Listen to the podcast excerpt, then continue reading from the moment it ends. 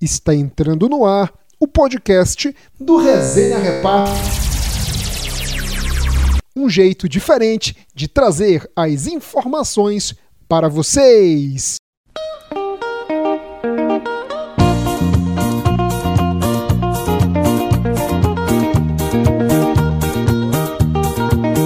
Oi, gente, tudo beleza? Eu sou Mariana de Moraes e vou comandar este podcast. Enquanto isso, acompanhe a gente nas nossas redes sociais, no Instagram, arroba resenha e no Facebook, na nossa página Resenha Repá. Eu estou hoje com dois convidados maravilhosos, além das nossas co-apresentadoras, Williane Coelho e Beatriz Reis, os jornalistas Rodolfo Souza e Saulo Zaire. Muito bem-vindos. Oi, Saulo, tudo bom? Tudo bom, Mariana? Boa noite para você. Um beijo para o Rodolfo, para as meninas também. Estamos juntos aí em mais um podcast de sucesso para falar do repar desta quinta-feira que deu vantagem, mas não, não definiu nada ainda em termos de título estadual, né? Como bem disse o Rodolfo. Oi, Rodolfo, tudo beleza? Tudo beleza, Mari. Um beijo para você, para Willy, para Bia.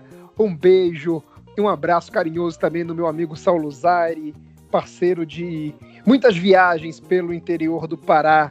Muito tempo que eu não falava ao mesmo tempo do Saulo, que eu me lembro quando ele estava na cultura ainda. A gente, de vez em quando, um falava no microfone da rádio que a gente trabalhava, um para o outro, porque os nossos chefes se gostavam e gostavam da gente. Garotinho gostava de ti, tá, Saulo? Mas isso eu falo depois para ti no, no nosso privado, tá bom? Aquele abraço para todo mundo, beijão para todo mundo e também para quem está acompanhando a gente. Uma satisfação enorme falar com vocês, meninas. Bia? Olá, tudo bom? Oi, Mária e Willy. Oi, Rodolfo. Oi, Saulo, tudo bom com vocês? Um prazer enorme estar falando com vocês essa mais, mais esse podcast, né? Que é, a gente tem um podcast do Resenha Repá, para quem não conhece, é só vocês jogarem lá nas plataformas digitais que vocês vão ouvir a gente falando da maior dupla do norte do país, que é o Clube do Remo e o Paysandu Esporte Clube. Willy. Olá, Mário. Olá, Rodolfo, Bia. Que legal ter o Saulo hoje aqui para bater um papo com a gente sobre esse clássico. Clássico, depois da retomada do, do futebol, a gente tem muito para conversar sobre ele. Exatamente. Ano de clássico de Repá, edição 754. É, Clube do Remo tava ali conquistando, dando mais um, um avanço assim para a próxima partida, né? Partida da volta, que vai ser neste domingo. E aí deixou. Teve um apagão de dois minutos, deixou o Paysandu ganhar o jogo. Vamos começar com o Saulo. Saulo, tua análise do jogo que ocorreu nesta quarta-feira. Olha, minha análise foi a seguinte: o Paysandu surpreendeu, adiantou a marcação, é, o Remo não estava preparado para isso.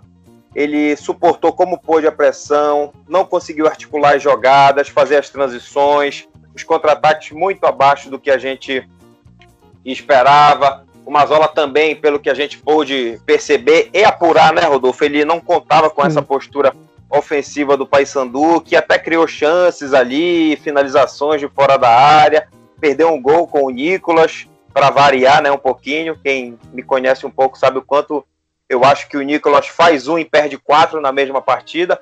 Mas enfim, isso é uma outra pauta. E o Remo automaticamente também é, se valendo do, do cansaço, né, do fim daquele ímpeto inicial do seu adversário, o Remo saía ali nos contra-ataques, principalmente com o Gustavo Hermel e o Charles, com o Eduardo sendo a referência ali giratória, digamos assim, no ataque azulino. Agora, coisas muito na valentia, né? Sem muito toque de bola, com ligações diretas, sem aquela triangulação, aquela posse de bola, aquele gostar da redonda do jeito que o torcedor do Fenômeno Azul gosta, admira, não de hoje. Enfim, foi um clássico no primeiro tempo que teve essa história. Início bom do Paysandu, até certo ponto surpreendente. Depois o Remo equilibrou as ações. No segundo tempo se esperava é, um prosseguimento de trocação, mas o Paysandu voltou também com mais atitude. O Remo continuou excessivamente defensivo e as coisas foram acontecendo, né? Depois do gol do Eduardo Ramos, no meu modo de ver, achado no final da primeira etapa. O Paysandu, não sei o que aconteceu no vestiário, voltou mais robusto, digamos assim, com mais personalidade para a segunda etapa. E foi sufocando, né? Sem muitas qualidades também, principalmente no último terço do campo. Sufocou, sufocou. E até o Remo cansar e entregar, na minha opinião, esses três pontos, digamos assim, esses dois pontos, não sei, acho que o resultado de empate seria bem interessante, ninguém sairia reclamando, até pelo que as equipes não jogaram, mas o Remo ele conseguiu, no meu modo de enxergar, perder o jogo nos detalhes, principalmente no esgotamento físico na reta final. O Paysandu mais valente, com um elenco mais encorpado, se aproveitou disso e chegou a uma vitória que o deixa a um empate aí do campeonato estadual na temporada 2020. Porém, segue tudo aberto. O Remo tem condições de vencer, inclusive com alguma vantagem do adversário. Vai ser muito difícil, vai ter que fazer o que não fez. O Mazola vai ter que rever muitos conceitos aí, na opinião de muita gente. Agora estamos falando de um jogo, não há favoritismo, as equipes se equiparam. O Paysandu tem mais elenco, como o próprio Mazola é, reconheceu na coletiva. E eu, sinceramente, estou esperando grandes emoções sem maiores qualidades técnicas aí no próximo domingo. Rodolfo, e a tua análise da partida de ontem? Tu acha que com a saída do Eduardo Ramos, é, o Remo deu uma caída? Ah, sim, bastante, não é, Mari? Porque o Eduardo Ramos, os números estão aí. Eu acho que ele tem seis gols e oito jogos na temporada. Saulo que tá cobrindo o dia a dia aí do Remo, ele deve. Ele me ajuda nessa. Quanto, Saulo? Eduardo Ramos, sete gols, o artilheiro do time em 11 jogos. Em 11 jogos, olha o aproveitamento aí do cara. Mais de 70%. Não, quase 70% né, é, de aproveitamento. O Eduardo é um dos principais finalizadores do Brasil, se a gente for colocar em aproveitamento. Muitos desses gols, dois deles, é, contra o Ferroviário e contra o, o Paysandu ontem mostram muito o que sendo o trabalho do Mazola no Remo, né? Mas daqui a pouco é, eu falo eu falo sobre isso mais na frente, né? Que são dois gols aí com com o anjo que o Nelson Rodrigues é, deixou bem tradicional, né? Na literatura brasileira, que é o Sobrenatural de Almeida, né? O Sobrenatural de Almeida que ajudou o Mazola contra o Ferroviário e ontem até os 41 do segundo tempo ele estava ajudando de novo o técnico do, do, do Remo. Paysandu, como o Saulo falou, me surpreendeu muito, colocou linha alta, é, mas se cansou, né? E é, o, o que a gente pega e vê é, é, é muito a baixa qualidade técnica né, dos, dos dois elencos. Não adianta nada você aumentar suas linhas e não ter uma, uma equipe de qualidade porque o Paysandu pressionou tanto no primeiro tempo, quando estava igual, né, com pensamento igual, vamos colocar assim entre aspas, dos, dos dois treinadores, mas teve aquela somente aquela finalização do Nicolas, e logo na sequência o Hermel também perdeu um gol ridículo na frente do, do Gabriel, né? Isso mostra muito a baixa qualidade técnica dos dois plantéis. É, mas como você me falou, Mário, o Eduardo faz falta, muito, os números comprovam isso dele, e vai fazer muito mais falta nesse jogo da decisão e nos próximos três jogos né, da Série C que ele vai ficar de fora. Foi mais uma mancada não é, da, do Remo, não é? São, cara, repassam pequenos detalhes, entendeu? É, e, poxa, já divulgaram que o cara não vai jogar, já tiraram uma dúvida do Hélio o Hélio iria fazer o time, se ele tivesse com a dúvida do Eduardo, um time ah. com o do Paysandu formado para marcar o Eduardo. Na hora o Eduardo não iria jogar. Já já acabou esse suspense, né? Todo mundo já sabe que o Eduardo não vai jogar, só daqui um mês. É mais uma mancada, né? São pequenos detalhes assim que a gente observa que faz com que um time é, acabe sendo derrotado e, consequentemente, ele perca né, um, um, um título. Rodolfo, é, só acrescentando a tua, a tua análise, você falou que o Eduardo Ramos só volta daqui a um mês. Salvo engano, ele volta para o jogo, né? Oitava rodada da Série C, para o jogo é, contra o Manaus. Então, é, ele vai perder muitos jogos na Série C e vai fazer muita falta pro clube do Remo, né? Sim, sim, sim, porque ele é o principal jogador do Remo, não é?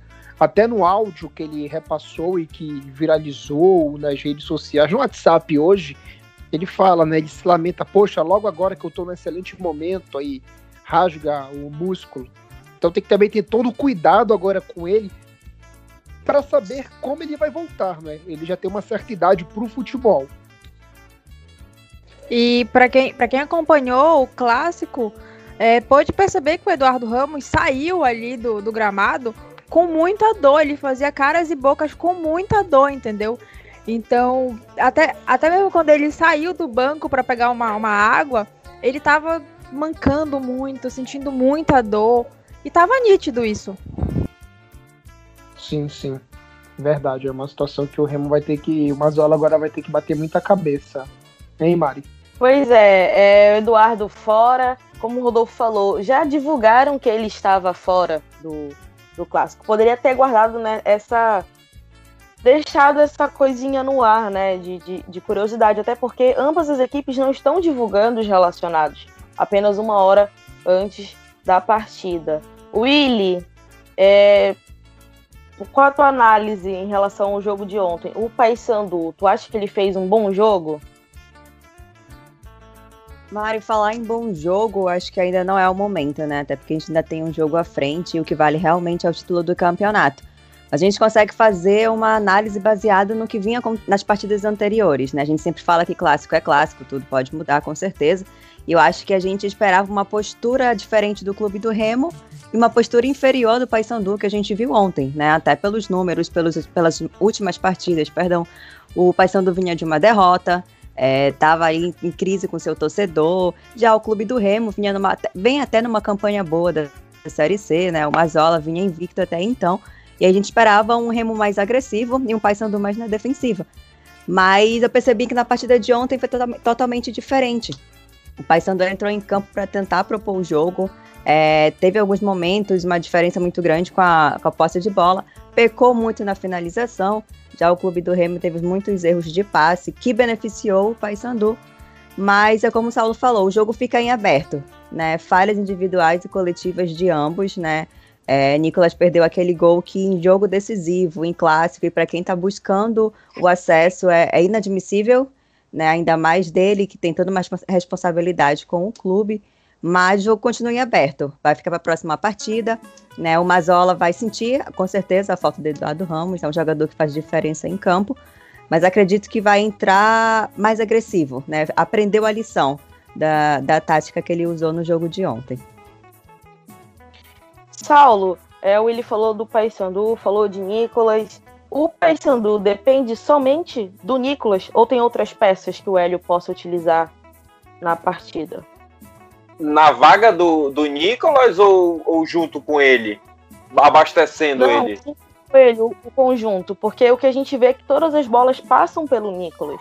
E se não tiver o Nicolas ali, ou se não fosse só o Nicolas, tu acha que o Paysandu dá uma baixa, por exemplo, se acontecesse a mesma coisa que aconteceu com o Eduardo no Remo, aconteceu no Paysandu, será que ele vai dar uma caída? Porque o Remo perdeu criação quando o Eduardo saiu. É, vamos só voltar um pouquinho aí, mais ou menos um ano e meio, arredondando.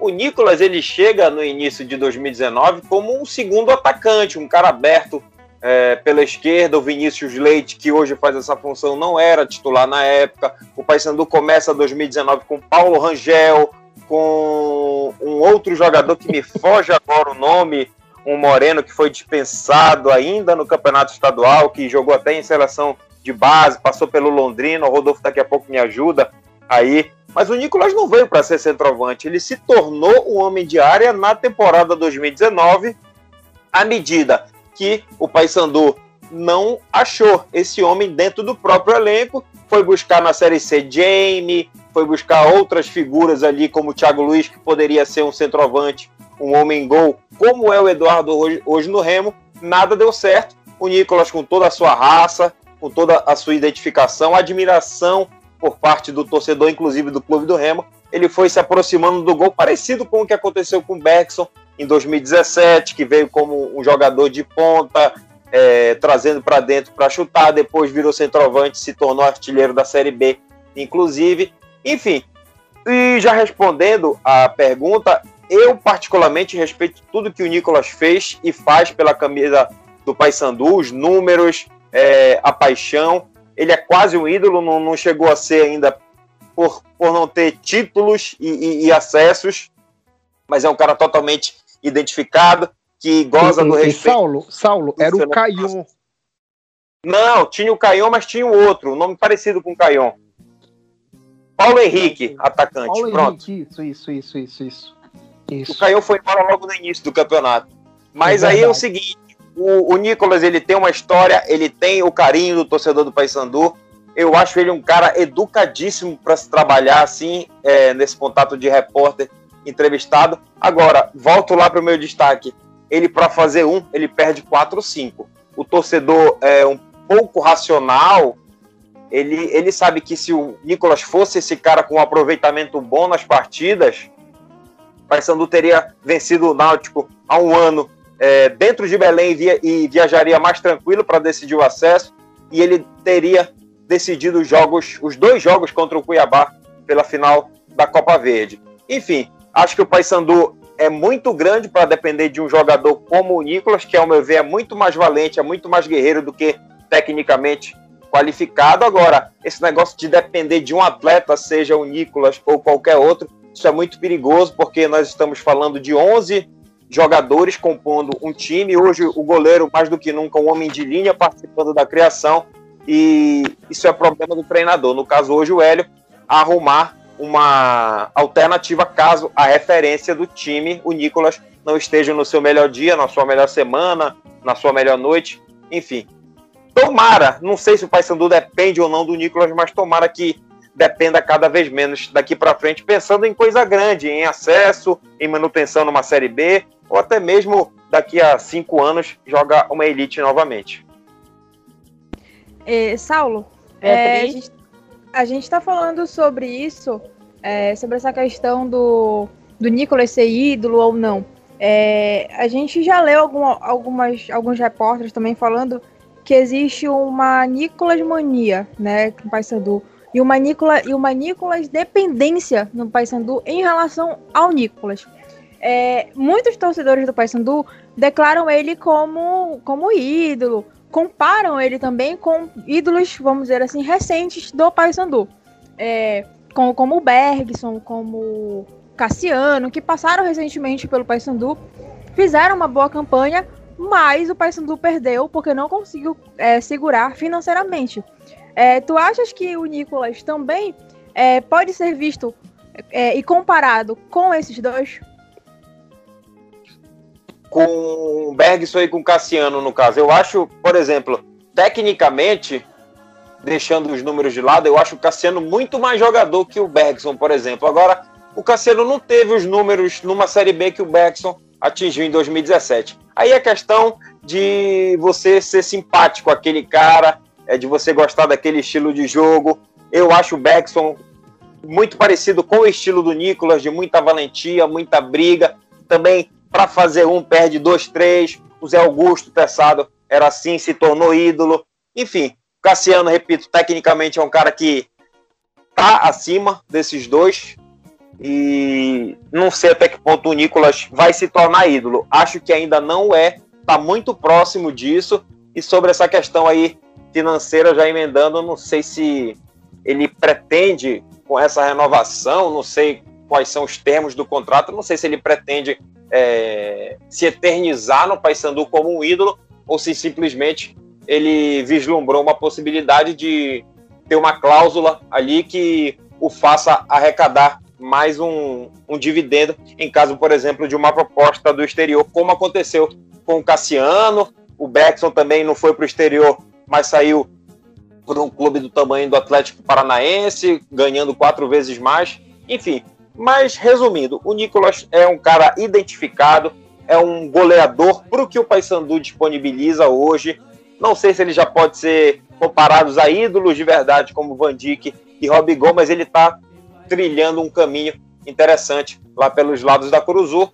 Se ele quer ficar é, o resto da vida aqui Eu não sei, até porque todos nós sabemos que ele teve muitas dificuldades para se adaptar no início do ano passado. Não sei se já mudou de ideia. Ele é uma referência hoje do futebol paraense, não só do Paysandu. Mas tomara que ele, que ele calhe a minha boca. E principalmente na Série C, né?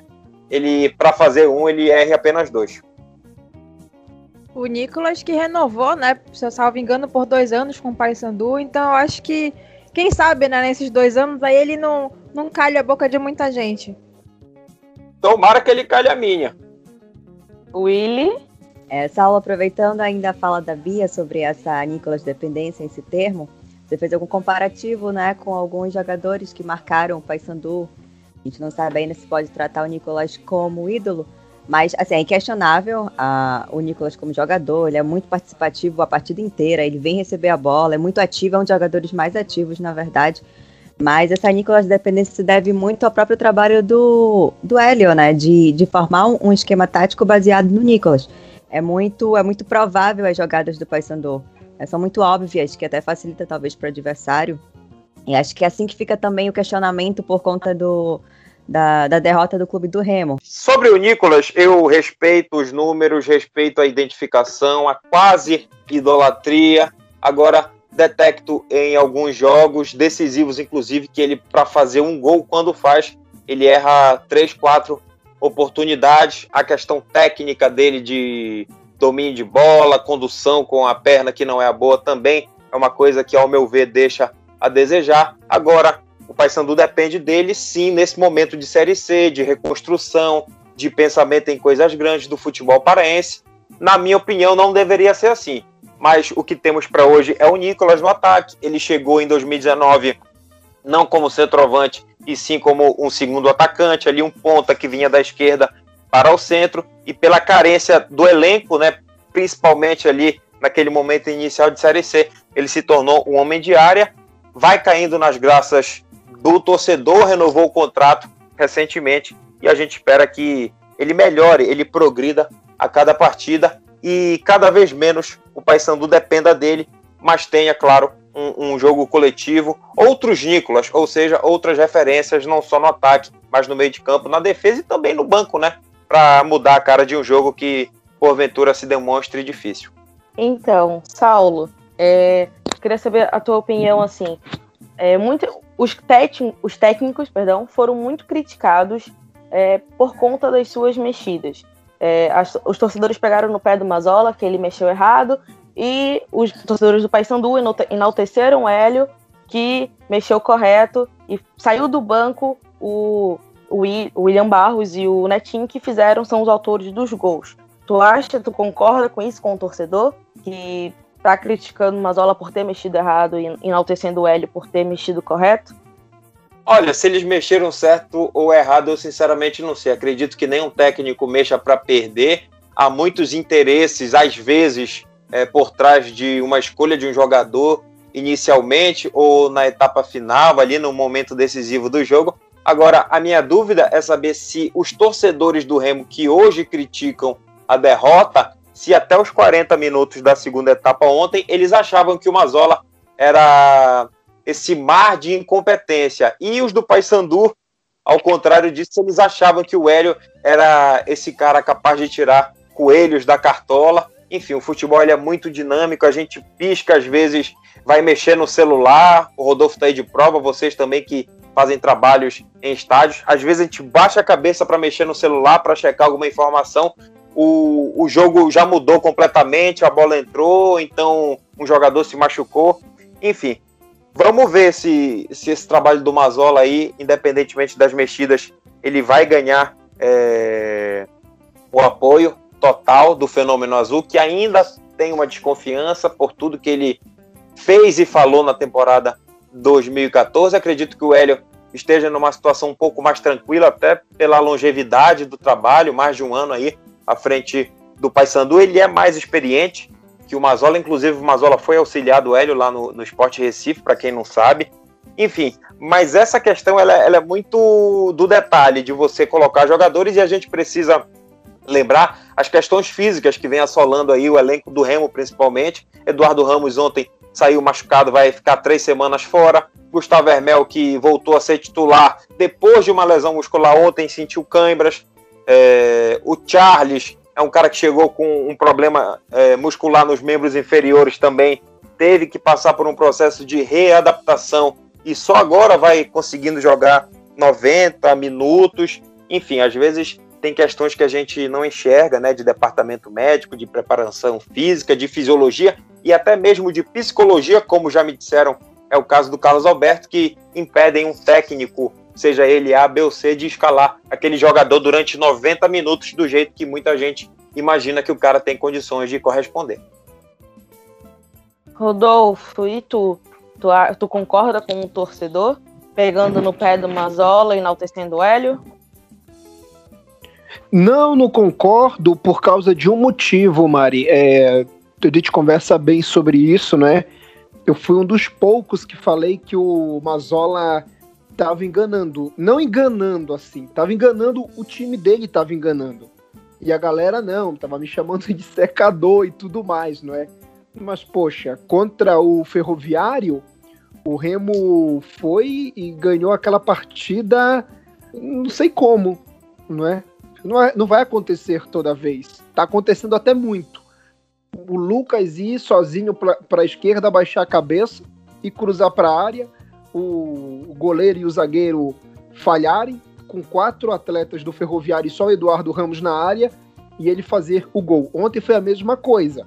Se o Mazola ganha ontem, se o Remo ganha ontem, nosso Mazola era o Klopp. Entendeu? Mas isso só está demonstrando o como é, como o time do Remo tá ruim, tá mal treinado. O Remo tá mal treinado.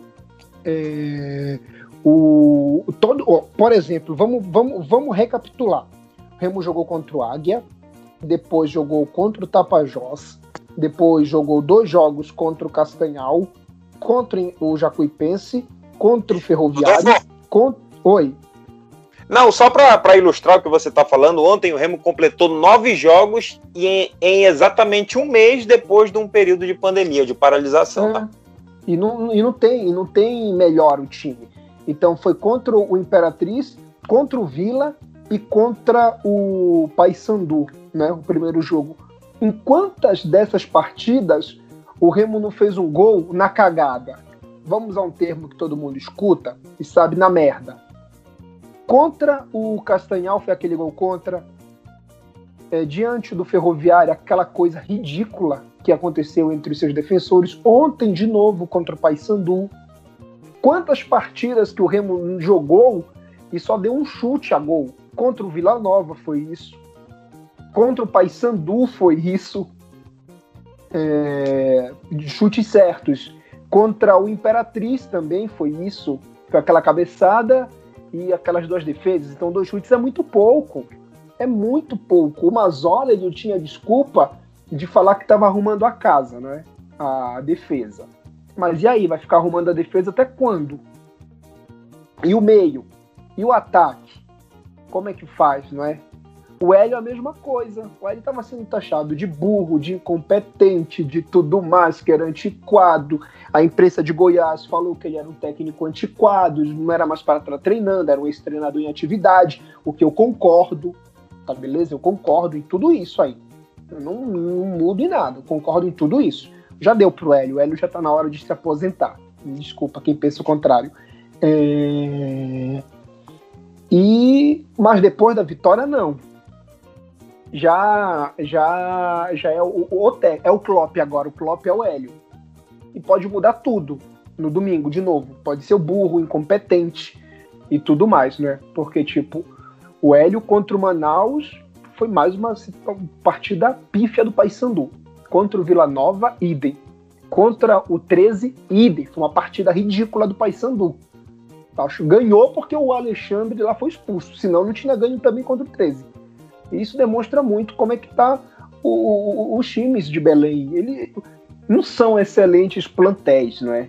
Mas eles podem, sim, os dois técnicos, eles podem é, fazer coisa melhor, tanto pelo Remo quanto pelo Paysandu. Uh, então, é, eu também acho que o Rodolfo falou muito sobre a questão do Hélio, sobre é, falou até de se aposentar, já né, tá adiantando a aposentadoria do Hélio.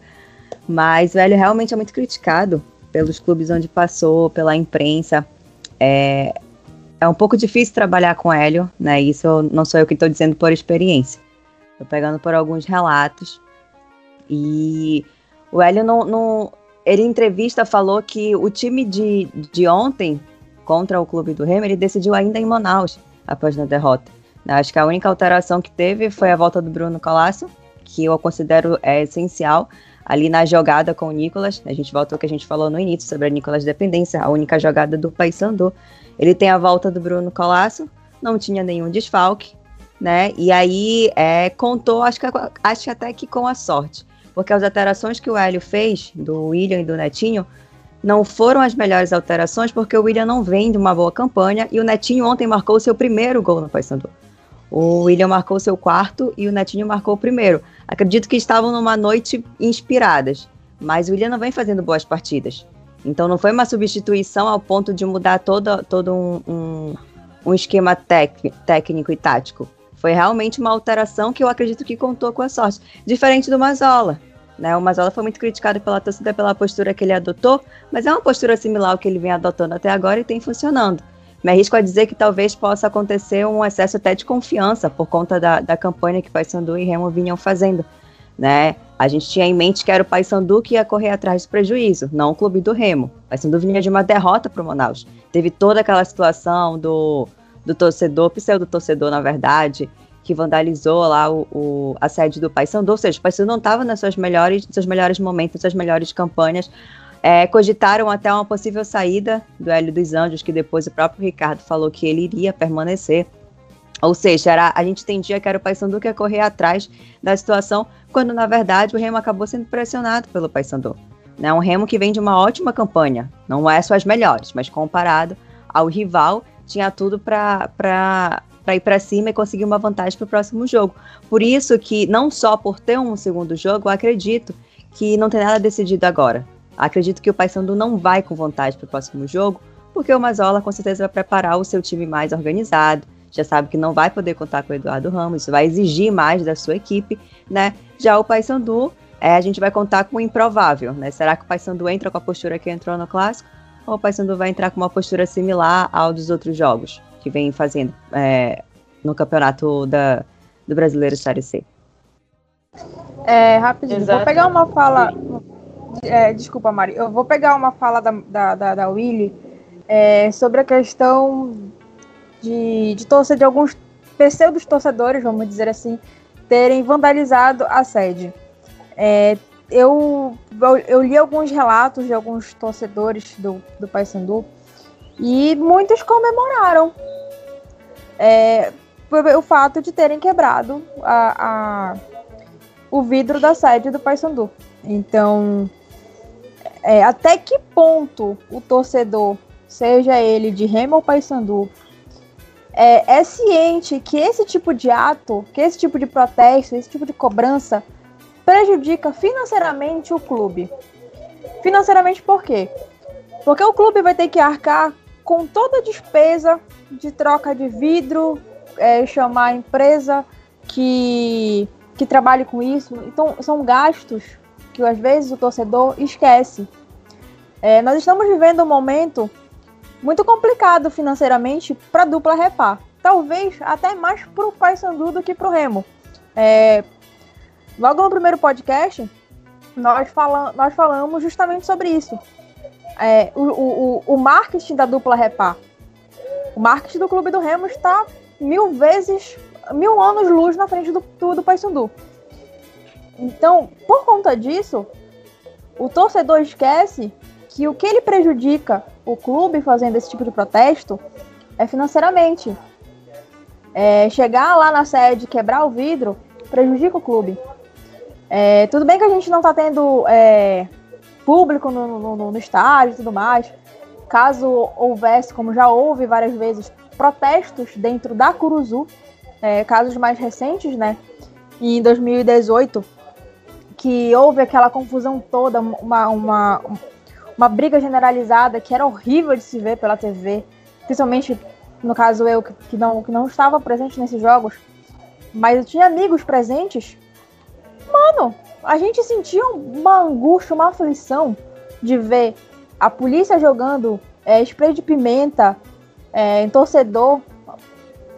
Outro ponto, o nosso BPE não é, é preparado para esse tipo de situação. Porque coitado do torcedor. É espancado, é spray de pimenta na cara, é, entre outras situações. Então, se o torcedor quer, quer, quer cobrar alguma coisa, cobre de forma decente, porque isso vai prejudicar o clube. Como a Bia falou na questão de torcida, o que faltou ontem no clássico, né? Claro que não pode por conta do Covid-19, foi o brilho das torcidas de Remo e Paysandu, o Fenômeno Azul e Avalanche Bicolor, que é um que a mais no clássico Repá, tem aquela mística, não é mesmo, Bia? Isso mesmo, Mari. É, a gente que estava indo ontem para o Mangueirão, talvez até o Saulo tenha percebido isso. É, a cidade, quando tem repá e quando tem repá com público, é uma situação totalmente diferente. É, a gente vê carro com bandeira, a gente vê criança com, com o uniforme do clube, é, o pet, né, o cachorro, o gato com o uniforme do clube. E ontem, a caminho do Mangueirão, eu fiquei pensando justamente isso. Há quanto tempo, né, lá desde lá 8 de março, que foi o último repá, será que um dia a gente imaginou que a cidade de Belém do Pará, cidade palco do maior clássico da Amazônia, né, que é o repá, já imaginou um dia viver um dia de clássico sem ter aquela, aquela atmosfera de clássico, que é o vizinho encarnando no outro, as pessoas na rua com, com uniforme, o carro é, com amigos, com bandeira no, no, atrás. Então, tipo, tem toda essa questão, até mesmo ao redor do Mangueirão ontem tava um clima estranho. Não era aquele clima de clássico tradicional. Faltava algo mais. E esse algo mais realmente era o torcedor. É, então, então, Saulo, eu te pergunto. Tu também deve ter percebido isso no último clássico. O que foi que tu sentiste em relação a isso? Essa falta que o torcedor fez ou não fez falta para a dupla repar? Não, sempre faz falta, assim. Inclusive, eu posso falar de, de carteirinha, né? É, de camarote isso, porque é o seguinte: eu trabalho na Rádio Clube do Pará e quando eu não estou cobrindo um time como agora, por questões aí de campanha eleitoral do, do nosso amigo ranqueado, mas em condições normais, você tem o repórter do Remo, o repórter do Paysandu e um terceiro repórter justamente cobrindo a galera, os bastidores, a chegada do público, que geralmente acaba é, sobrando para mim, no bom sentido, ser o encarregado de entrevistar torcedores, autoridades, enfim. E você não tem torcida, você não tem é, metade do clássico, digamos assim. Por toda essa questão que você falou do, do entorno, da chegada, das carreatas, da, mobiliza, da mobilização. O lado positivo é que você também não tem aquela confusão para entrar e sair do estádio, né? Por conta aí de alguns torcedores mal educados, mal organizados, enfim. O problema da violência também fica é, atenuado. Inclusive, eu comentava lá na rádio ontem que essa questão da violência dentro do estádio a gente pouco vê, ela acontece mais fora, nos subúrbios, onde há células, digamos assim, de algumas facções aí é, disfarçadas de torcidas. Enfim, há muitas questões pró, outras contra. Agora, sem dúvida nenhuma, analisando de uma forma geral, o torcedor faz e muita falta. Claro que tem aquele jogador que prefere o silêncio, que não tem personalidade, não suporta a pressão. Esse deve se achar bem à vontade no estádio, como foi ontem, né? Semi-vazio, digamos assim, com um gritinho aqui, outro ali, de algum dirigente que estava na cadeira, mas você vê um mangueirão é, tomado aí por torcedores de Remy Paysandu, se xingando, é, fazendo gestos obscenos, sem partir para violência, claro. Isso tudo é muito bonito, isso tudo faz parte aí dessa cultura do maior clássico da Amazônia. E Saulo, Bia, vocês tocaram nesse assunto da, da ausência do torcedor. Ontem uma imagem me chamou a atenção, que era a bandeira do Paysandu aberta lá na arquibancada e a gente vê que as faixas e as bandeiras têm suprido de certa forma essa ausência do torcedor, uma forma do torcedor estar perto apoiando. Né? É, e vai mérito do torcedor também, que apesar de termos torcedores mal educados, independente da distância, independente da situação, arranje uma forma de, de demonstrar o seu apoio e se fazer presente nesse clássico, né, Mari? Exatamente, Willy. E aí, neste domingo agora, é a final, é, a final mesmo, jogo da volta, já com mando de campo do Clube do Remo. É, eu posso dizer que o Paysandu tem uma pequenina vantagem, mas o jogo ainda está em aberto. Rodolfo, qual é o teu palpite pro clássico de domingo, a final? Cara, vai para os pênaltis e o Remo nos pênaltis vai ser campeão. Com emoção. Saulo, teu palpite pra gente finalizar. Eu acho o seguinte, sinceramente, é, por tudo que a gente falou, acredito em uma vitória do Remo, porém a decisão será nos pênaltis, aí eu não tenho como palpitar, sinceramente, mas o Remo vence o jogo. Os dois times têm boas chances, né, de, de levar o campeonato, como a gente estava falando mais cedo. É, é clássico, seja ele repá ou não, é uma caixinha de surpresas. Clássico não existe favorito, clássico não existe o melhor, né? Então a gente a gente já começa por aí. Eu acredito numa disputa de pênaltis, assim como o Rodolfo e o, e o Saulo, mas eu discordo de quem seja o campeão. Eu acho que o Paysandu merece levar essa disputa de pênaltis por tudo que o torcedor bicolor já passou nas últimas disputas de pênaltis. Náutico, CRB e Cuiabá na Copa Verde. Então eu acho que o Paysandu, o torcedor bicolor, merece aí um pouquinho de uma felicidade, né, nessa, nessa disputa de pênaltis. Bragantino também. Willy? Mari, diferente dos outros, eu vou sem emoção. Vou ficar na calma mesmo. Eu acho que não vai para os pênaltis. É, acredito que o jogo de ida vai fazer muita diferença na próxima partida. Acho que o Paysandu leva o título desse ano, mas acredito que vai ter um jogo muito difícil. Acredito num jogo melhor do Clube do Remo, porém acho que o Paysandu vai se beneficiar da, dos gols marcados na, na primeira partida. É, uns querem emoção, outros querem sem emoção, e isso assim, só vai conferir mesmo para saber quem é o campeão no domingo. Eu quero agradecer ao Saulo Zaire por ter participado com a gente, o Rodolfo Souza. Saulo, sua despedida. Um abraço para vocês, muito obrigado pelo convite, espero não ter incomodado aí o sono de toda a galera e sempre um prazer, principalmente, reencontrar aí mesmo que virtualmente meu amigo Rodolfo Souza, ele lá em São Paulo hoje representando o jornalismo paraense, mas como sempre conectado, ligado e agitado nos bastidores aqui do nosso futebol, do nosso esporte de uma forma geral e dando todo um charme especial aqui para o nosso podcast, para a nossa resenha. Obrigado mais uma vez e estou à disposição assim que vocês acharem necessário a minha presença, beleza? Muito obrigado, Saulo, pela participação. Rodolfo? Valeu, Mari, Bia, beijo para vocês, para Willy também, um abração para o meu amigo Saulo e para todo mundo, né, que está acompanhando aqui o nosso Resenha Repá. Até a próxima, a gente volta aí, tá bom? Bia. Agradecer mais uma vez né, a presença de todos, principalmente do nosso convidado, do Saulo Zaire. Então, a gente convida né, todos a, a curtirem o nosso podcast, acompanhar o Resenha Repá nas páginas né, no Facebook e no Instagram. E acompanhar, né, também.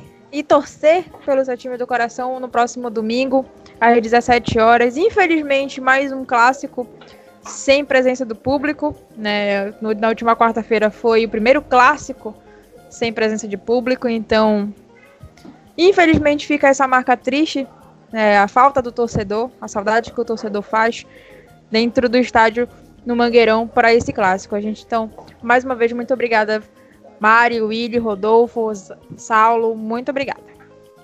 Obrigada, Bia. Willy? É, obrigada a todos, Mari, Rodolfo. Obrigada, Saulo, por topar participar desse podcast com a gente. É, obrigado, Bia, também. E essa é a nossa forma, virtualmente, de resenhar sobre o futebol. Infelizmente, a gente não pode estar junto. Queríamos, mas a nossa forma é essa no momento, é o nosso novo normal.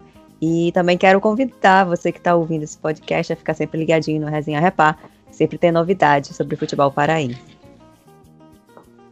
É isso aí, galera. Esse foi mais um podcast do Resenha Repá.